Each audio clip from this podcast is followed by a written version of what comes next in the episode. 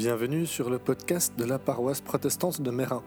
Notre mission est d'écouter et de mettre en pratique la parole de Dieu, de vivre la communauté, dans le culte et la vie quotidienne, de transmettre notre foi et de servir notre prochain. Si vous êtes à Genève, c'est avec joie que nous vous accueillons. Voici maintenant un message qui, nous l'espérons, sera vous édifier et vous encourager. Bonne écoute.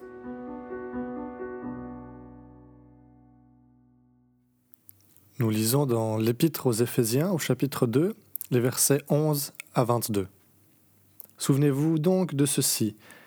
Autrefois, vous, païens dans la chair, traités d'incirconcis par ceux qui se disent circoncis et qui le sont dans la chair et par la main des hommes, vous étiez en ce temps-là sans Christ, privés du droit de citer en Israël, étrangers aux alliances de la promesse, sans espérance et sans Dieu dans le monde.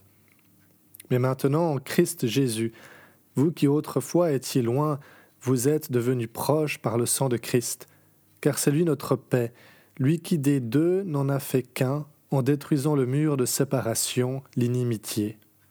Il a dans sa chair annulé la loi avec ses commandements et leurs dispositions, pour créer en sa personne, avec les deux, un seul homme nouveau en faisant la paix et pour les réconcilier avec Dieu tous deux en un seul corps par sa croix, en faisant mourir par elle l'inimitié. Il est venu annoncer comme une bonne nouvelle la paix à vous qui étiez loin et la paix à ceux qui étaient proches, car par lui nous avons les uns et les autres accès auprès du Père dans un même esprit. Ainsi donc, vous n'êtes plus des étrangers ni des gens de passage, mais vous êtes concitoyens des saints, membres de la famille de Dieu, vous avez été édifiés sur le fondement des apôtres et des prophètes, Jésus-Christ lui-même étant la pierre de l'angle.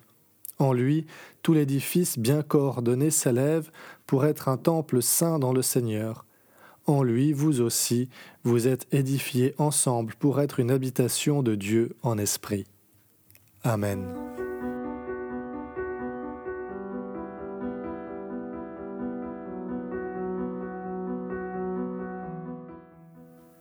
Vous êtes probablement familier d'Arnold Schwarzenegger. Alors on le connaît aujourd'hui euh, comme euh, culturiste, acteur, homme politique. Euh, mais il a débarqué en venant d'Autriche, il a débarqué aux États-Unis, il avait 21 ans, juste quelques dollars en poche, connaissance rudimentaire de l'anglais et puis un petit sac contenant quelques habits. Pourtant, de là, eh bien, il est arrivé à ce personnage mondialement connu avec de multiples casquettes.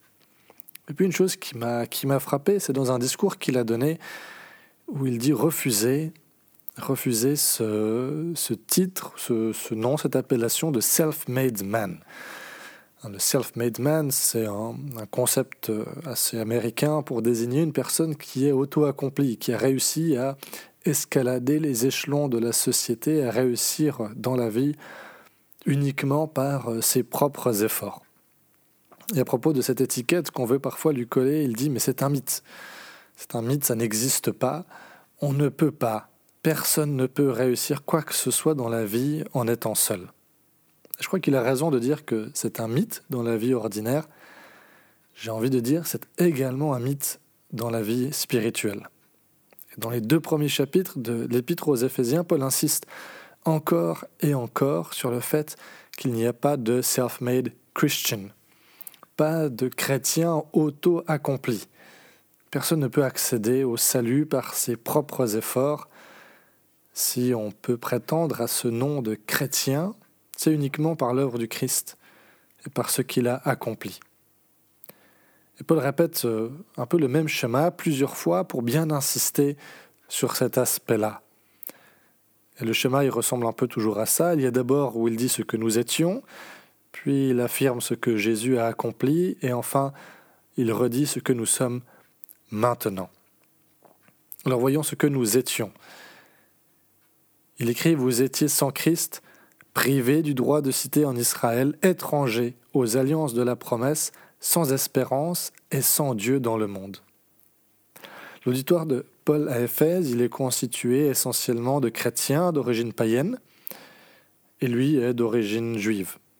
il décrit donc cette situation initiale d'aliénation dans laquelle se trouvait son auditoire vis-à-vis de l'alliance et d'Israël, une alliance exclusive dans laquelle n'étaient inclus que les membres de la communauté d'Israël. Et du fait de ce privilège de peuple élu, au lieu d'être une lumière dans le monde manifestant la grâce de Dieu, eh bien, il y avait cette tendance à se sentir supérieur aux autres. De leur point de vue, eux, c'étaient les circoncis et les autres, c'était les incirconcis, un terme qu'on retrouve ici chez Paul, qui avait donc euh, cette dimension péjorative pour l'époque. Voilà que le signe de l'alliance était devenu un moyen de discrimination et un moyen de salut en lui-même plutôt que d'en être le signe. Cette distinction, cette division théologique, mais aussi sociologique, charnelle, elle était manifestée très concrètement dans le temple de Jérusalem.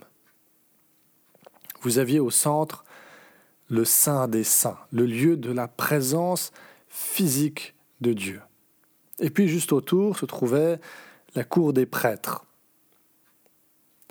Ensuite, un peu plus loin, il y avait la cour des hommes, puis encore un petit peu plus loin, celle des femmes. Et puis tout ça était entouré d'un mur de séparation, alors pas très haut, environ 1m50. Et sur ce, sur ce mur, dans des panneaux indiqués en plusieurs langues à intervalles réguliers, c'était indiqué que ceux qui auraient le malheur de franchir cette limite sans y être autorisés ne risquaient non pas une amende, mais la mort. Et donc de l'autre côté de ce mur se trouvait la cour des gentils ou la cour des païens, c'est un autre mot pour, pour les désigner, en gros tous ceux qui ne faisaient pas partie de cette communauté d'Israël. C'est de ce mur de séparation dont parle Paul quand il écrit Mais maintenant, en Christ Jésus, vous qui autrefois étiez loin, vous êtes devenus proches par le sang de Christ, car c'est lui notre paix, lui qui des deux n'en a fait qu'un, en détruisant le mur de séparation, l'inimitié. C'est ce mur de séparation qui a été détruit par Jésus à la croix.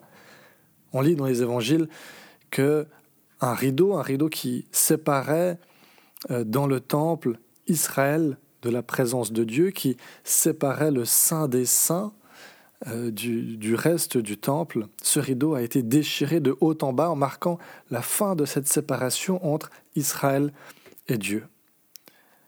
Et Paul rajoute encore que non seulement ce rideau a été séparé, mais aussi le mur de séparation qui divisait Israël du reste du monde. Vous qui autrefois étiez loin, vous êtes devenus proches écrit Paul, de deux groupes qui étaient séparés, Jésus, par son sang à la croix, n'en fait qu'un seul. Il crée alors une humanité nouvelle en détruisant ce mur auquel Paul donne un nom. Il l'appelle l'inimitié ou la haine. Et pour ça, on est assez doué, très doué même, pas pour détruire des murs, mais au contraire pour les construire. Alors on peut penser évidemment euh, à des murs connus, le mur de Berlin, la Grande Muraille de Chine, le mur qui sépare le Mexique des États-Unis. On en a aussi en Europe, on en a construit récemment pour euh, essayer d'empêcher l'immigration en provenance euh, de l'Est ou du Moyen-Orient. Plus proche de nous, un mur aussi qui, qui m'a frappé, ou des murs qui m'ont frappé, ce sont ceux qu'on trouve à la route de Lausanne. On est à deux pas du lac et pourtant on n'arrive pas à en voir un seul morceau tellement les propriétaires de ces grandes villas de luxe, en tout cas on imagine que c'est des grandes villas de luxe parce que ces murs sont tellement hauts et tellement épais que c'est impossible de voir ce qu'il y a derrière. Mais on a aussi toutes sortes de barrières et de murs invisibles. Alors on peut penser au, mur de la langue ou de la culture. On a un nom en Suisse pour ça, c'est la barrière de Rösti. On a des barrières géographiques aussi. Est-ce qu'on est de Mérin cité ou de Mérin village des barrières politiques, est-ce que vous votez à gauche ou à droite, socialiste, UDC Des barrières euh, politiques, euh, pardon, théologiques. Est-ce qu'on est progressiste? Est-ce qu'on est confessant? Est-ce qu'on est libéral? Est-ce qu'on est conservateur? Puis des, des barrières ecclésiologiques. On est réformé, évangélique ou catholique. À chaque fois qu'on construit une de ces barrières, à chaque fois qu'on l'entretient aussi, peut-être même aussi à chaque fois qu'on manque une occasion d'y mettre un petit coup. Je crois que d'une certaine manière, on va à l'encontre de l'œuvre du Christ et de l'Évangile, lui qui a détruit le mur de séparation, l'inimitié. On peut se demander alors de quel droit est-ce que nous venons reconstruire ce que Jésus est venu détruire ou de quel droit est-ce que nous tolérons que dans nos communautés de tels murs soient encore construits aujourd'hui autour de nous Alors après avoir évoqué ce que Jésus a fait, Paul passe à ce que nous sommes aujourd'hui. Ce que nous sommes aujourd'hui, c'est l'Église. L'Église qui a ce privilège de manifester cette réconciliation et cette paix. C'est en Église, il nous est donné de goûter un peu de ce royaume à venir. Dans l'Apocalypse, on lit que nous ferons partie d'une grande foule que nul ne peut compter, de toute nation, de toute tribu, de tout peuple et de toute langue. Dans l'Épître aux Galates, Paul écrit que dès maintenant, dès maintenant, il n'y a plus ni juif, ni grec, ni esclave, ni, ni homme libre, ni homme, ni femme. Alors bien sûr, vous me direz, on continue à être tout ça, on continue à être des hommes et des femmes, on continue à avoir des histoires différentes, à provenir de, milieux euh, économiques, sociaux, différents. On continue d'être tout ça, mais lorsque nous sommes en Christ, ces éléments de nos histoires, de nos contextes, de nos identités, mais ils cessent d'être des critères de division, d'exclusion, de séparation. Parce que ce qui vient nous unir et qui est bien plus fort que tout cela, c'est le Christ. Si on prend un instant pour nous regarder les uns les autres, nous qui sommes ici dans l'Église à nous réunir, eh bien pour certains d'entre nous, rien ne nous rassemble, rien ne nous réunit si ce n'est le Christ. Nous pouvons n'avoir rien en commun et pourtant voilà que nous nous retrouvons pour chanter, pour prier, pour adorer le Christ avec une seule et même voix. C'est là que réside la force de témoignage, de réconciliation et de paix de l'Église. Un témoignage qui d'ailleurs, au vu de l'actualité de la guerre en Ukraine, est plus que nécessaire, plus que vital aujourd'hui, aussi bien pour l'Église en Ukraine ou en Russie qu'ailleurs dans le monde. Et cette Église, Paul l'a décrit à l'aide de trois images, et puis on s'arrêtera là. Il dit, vous n'êtes plus des étrangers, vous êtes concitoyens des saints.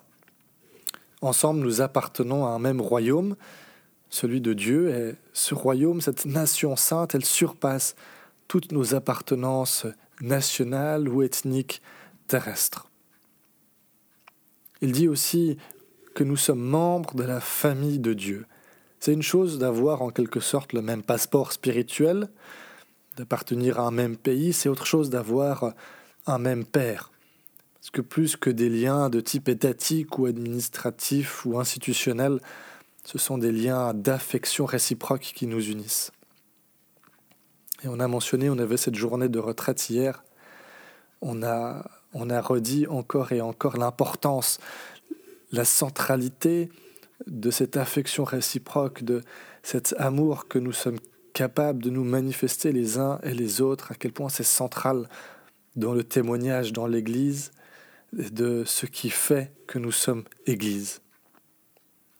Puis il dit encore, vous êtes édifiés ensemble pour être une habitation de Dieu en esprit. C'est probablement une des choses les plus révolutionnaires que Paul dit ou écrit. Il a fait référence déjà au temple de Jérusalem, mais au lieu de dire que ces barrières ayant été enlevées, tout le monde peut s'approcher de Dieu et que Dieu reste finalement euh, confiné à un petit lopin de terre, il dit que Dieu lui-même en réalité sort vient résider au milieu de nous, au milieu de la communauté rassemblée. Il écrit aussi aux chrétiens d'Éphèse, on l'a déjà dit, et Éphèse, c'est là que se trouvait le temple d'Artémis, considéré comme la quatrième merveille du monde, quelque chose d'immense, de grandiose, de splendide comme bâtiment. Et certainement que ces chrétiens d'origine païenne auxquels Paul écrit, certainement qu'ils avaient l'habitude avant de se rendre dans le temple d'Artémis. Et là, Paul leur dit que lorsqu'ils font église, lorsqu'ils se rassemblent, qu'ils prient, qu'ils chantent ensemble, qu'ils vivent les sacrements, Dieu lui-même vient résider parmi eux et alors ils forment le vrai temple du vrai Dieu. Alors pour conclure, la question qui nous reste, c'est la suivante. Quand on considère d'où on vient, le chemin qu'on a parcouru, quand on considère ce que le Christ a accompli comme œuvre de paix et de réconciliation, en détruisant le mur de séparation est ce que nous sommes devenus, à savoir le temple saint et l'habitation de Dieu en esprit. Quand on considère tout ça, eh bien, comment est-ce que nous allons de l'avant? Qu'est-ce que nous sommes appelés à être, à devenir? Est-ce qu'il y a encore euh, entre nous des murs que nous devons travailler à faire tomber? On est ici dans un centre communique où ça fait depuis 45 euh, ans que nos communautés s'efforcent, travaillent à, à repousser, à abattre ces murs de séparation. Alors, voilà, aujourd'hui, il y a deux parois qui nous séparent des catholiques en train de célébrer la messe, mais c'est des parois amovibles. puis de temps en temps, on se permet de, de les enlever, de les pousser de côté pour vivre quelque chose ensemble. Mais il y a encore du travail. Il y a encore du travail, on a déjà fait beaucoup de progrès, et c'est une joie, mais on a encore du travail à faire à ce niveau-là. Peut-être qu'entre nous, au sein de notre communauté encore, il y a ici ou là des murs, des barrières qu'on a construites, qu'on a entretenues, qui, restent et dont, on se, contente, dont on se satisfait, qui demandent encore à être, détruites. Et puis vis-à-vis de l'extérieur, on n'est pas une communauté isolée, on est au sein d'une société, au sein d'une ville, au sein d'une cité qu'on s'inscrit. Comment est-ce qu'on manifeste ce que nous avons vécu, ce que nous sommes en tant qu'Église Comment est-ce que ça se manifeste et ça, ça vient rayonner ici, à Mérin, concrètement en 2022 Amen.